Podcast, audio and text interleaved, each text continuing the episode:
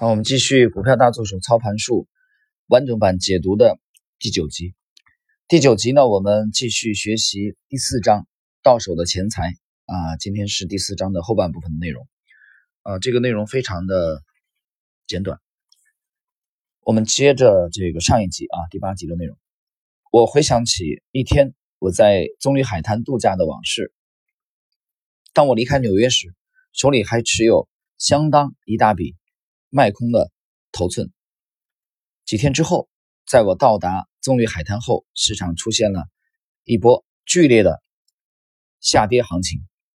这是将纸上利润变现为真正的金钱的机会。我的确这么做了。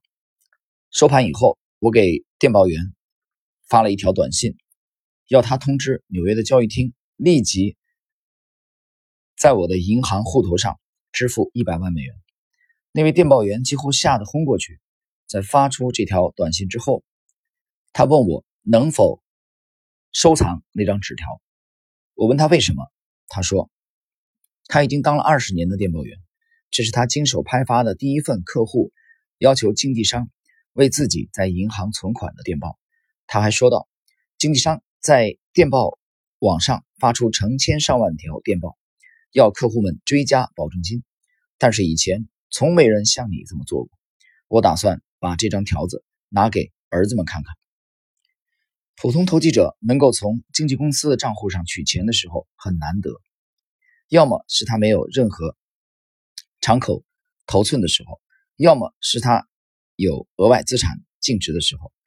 当股市朝着不利于他的方向变化时，他不会来支取现金。因为他需要这些资本充当保证金。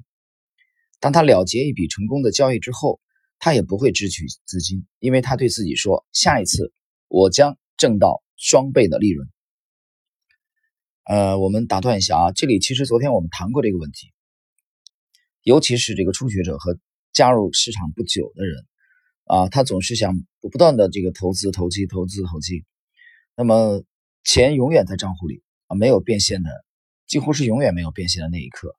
那么，其实你倒着来印证来看这个阶段的时候，其实你永远都是一个业余的水准，对吧？因为你其实不满足，你没有这种想法，就是把账面上的利润啊来兑现为啊生活中的实实在在的物品啊，比如说啊给家人这个消费啊，包括旅游，包括改善你的这个生活的品质都没有。我相信每一个投机者都经历过这个阶段。那只不过区别是，有些人可能一辈子都是这样。我们继续，因此绝大多数投机者都很少见到钱，对他们来说，这些钱从来不是真实的，不是看得见、摸得着的。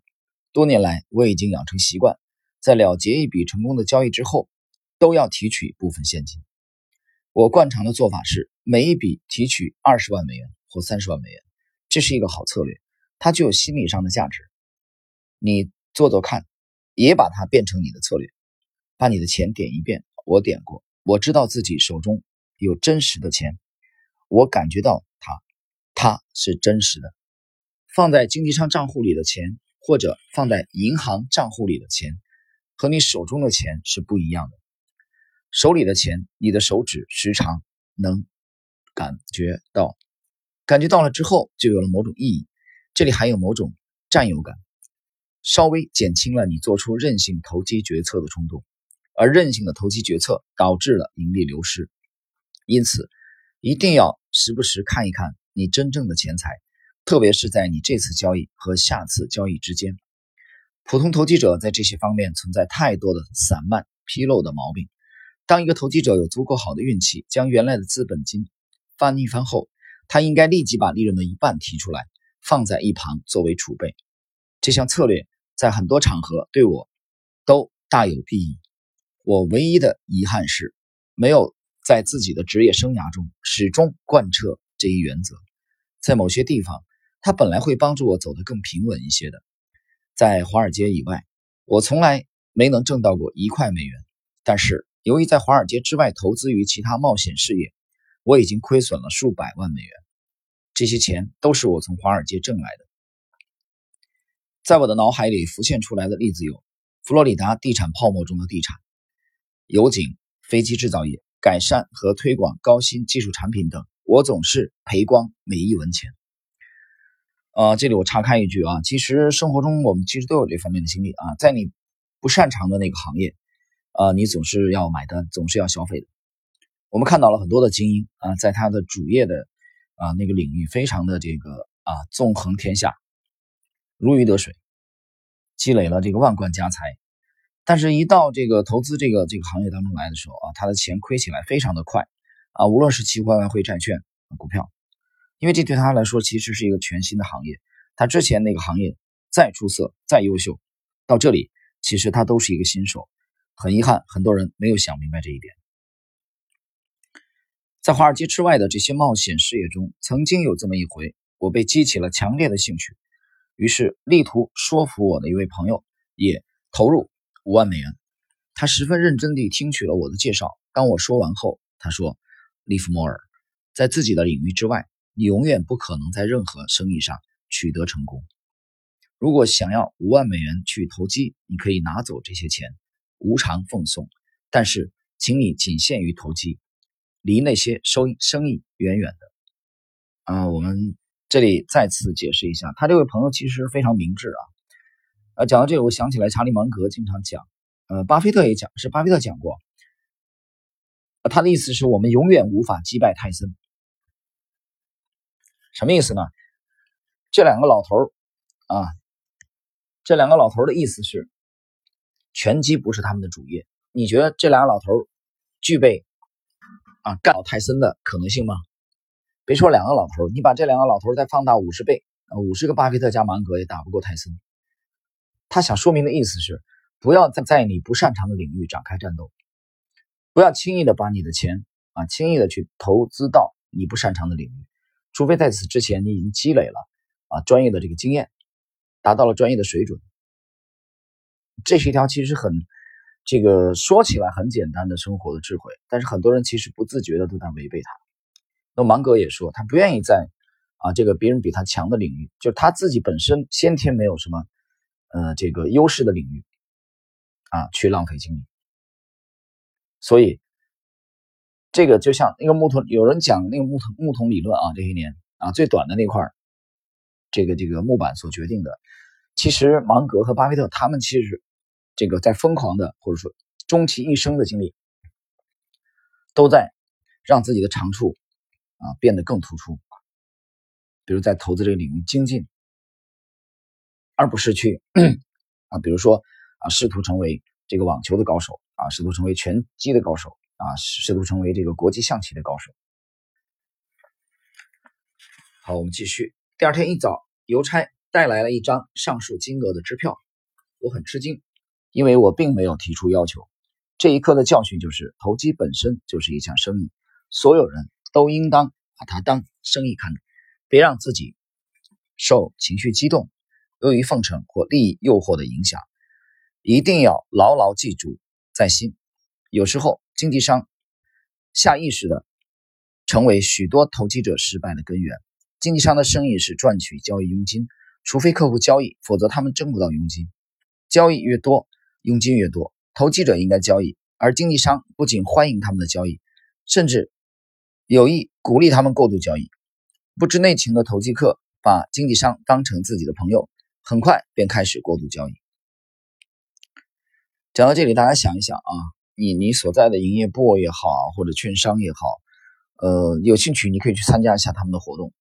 我我不知道这几年有没有改变啊，因为我我我是不去的啊，这么多年我不去的，不到那边去的，很少有什么联系。当然，我的服务经理可能偶尔会过年过节打电话啊，这个来联系一下感情，但是我从来不去的。你一个是都网上交易，之前很多年。我也不不太去，啊，不需要沟通的，没有什么好沟通的。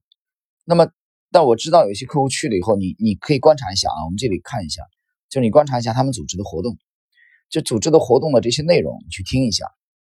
我早年去听过的啊，很早很早，已经许多年没有去了。我想说的意思是，这些活动的主题啊，他们的这个请的嘉宾也好啊，或者说这个他们本身的这个经历也好。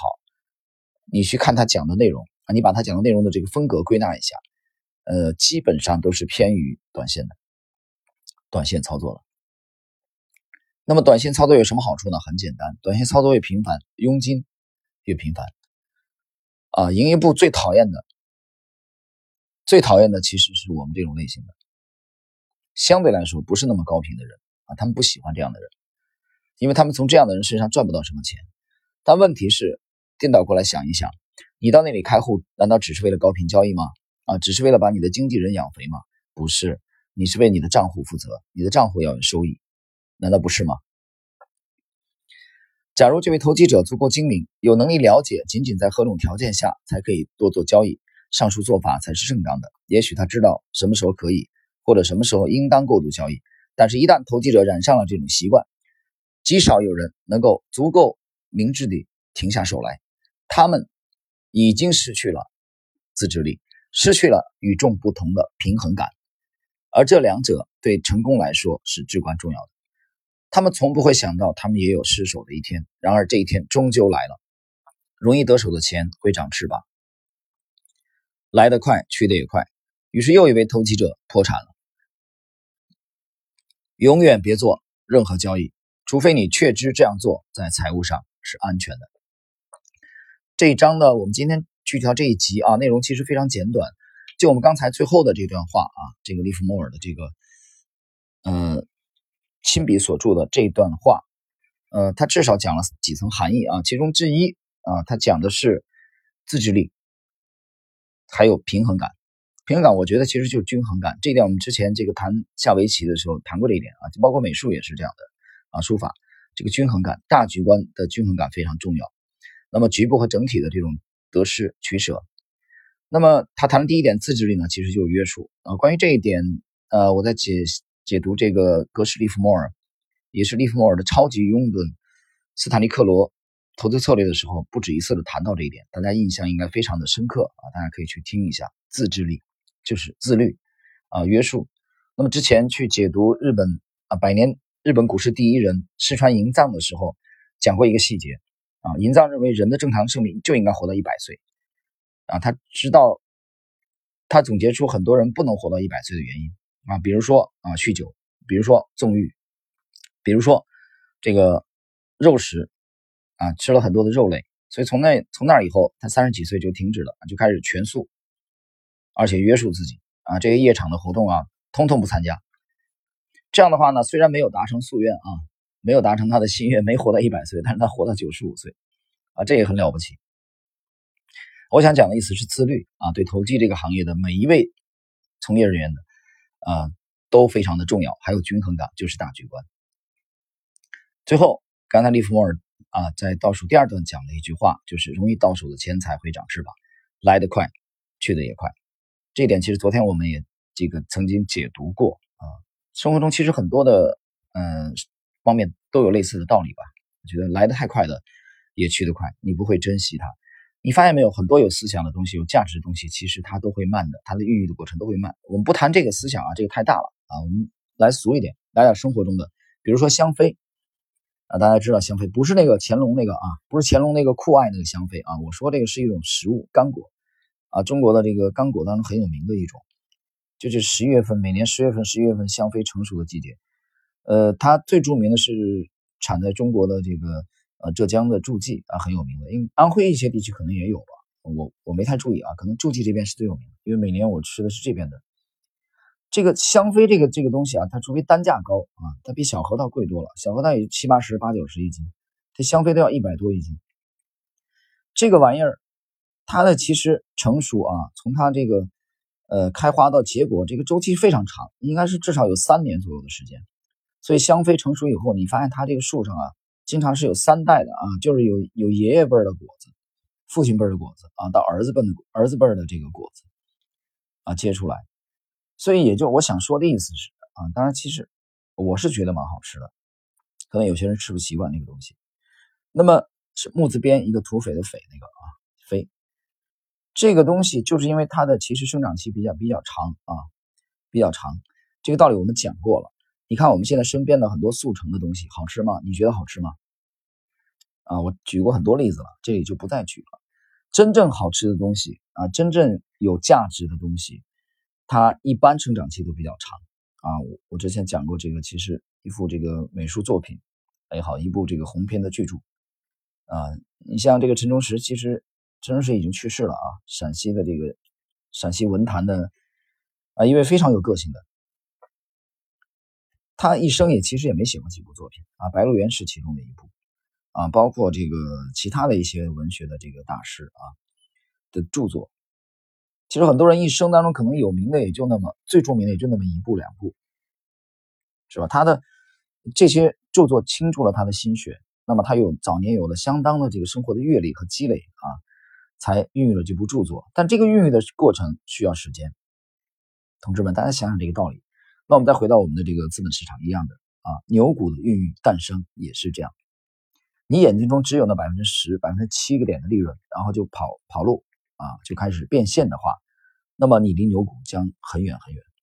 真正牛股的孕育的过程啊，就像在在这个人的十月怀胎一样，呃，它是有漫长的这种过程啊，有建仓啊，有这个洗盘啊，有拉升有出货。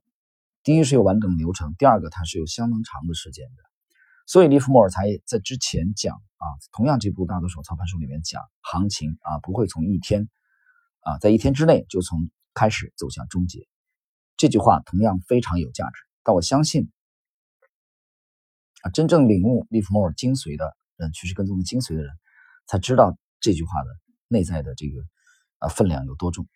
好了，朋友们，今天我们这一集就到这里啊，在下一集啊，我们将进入啊第五章关键点的内容。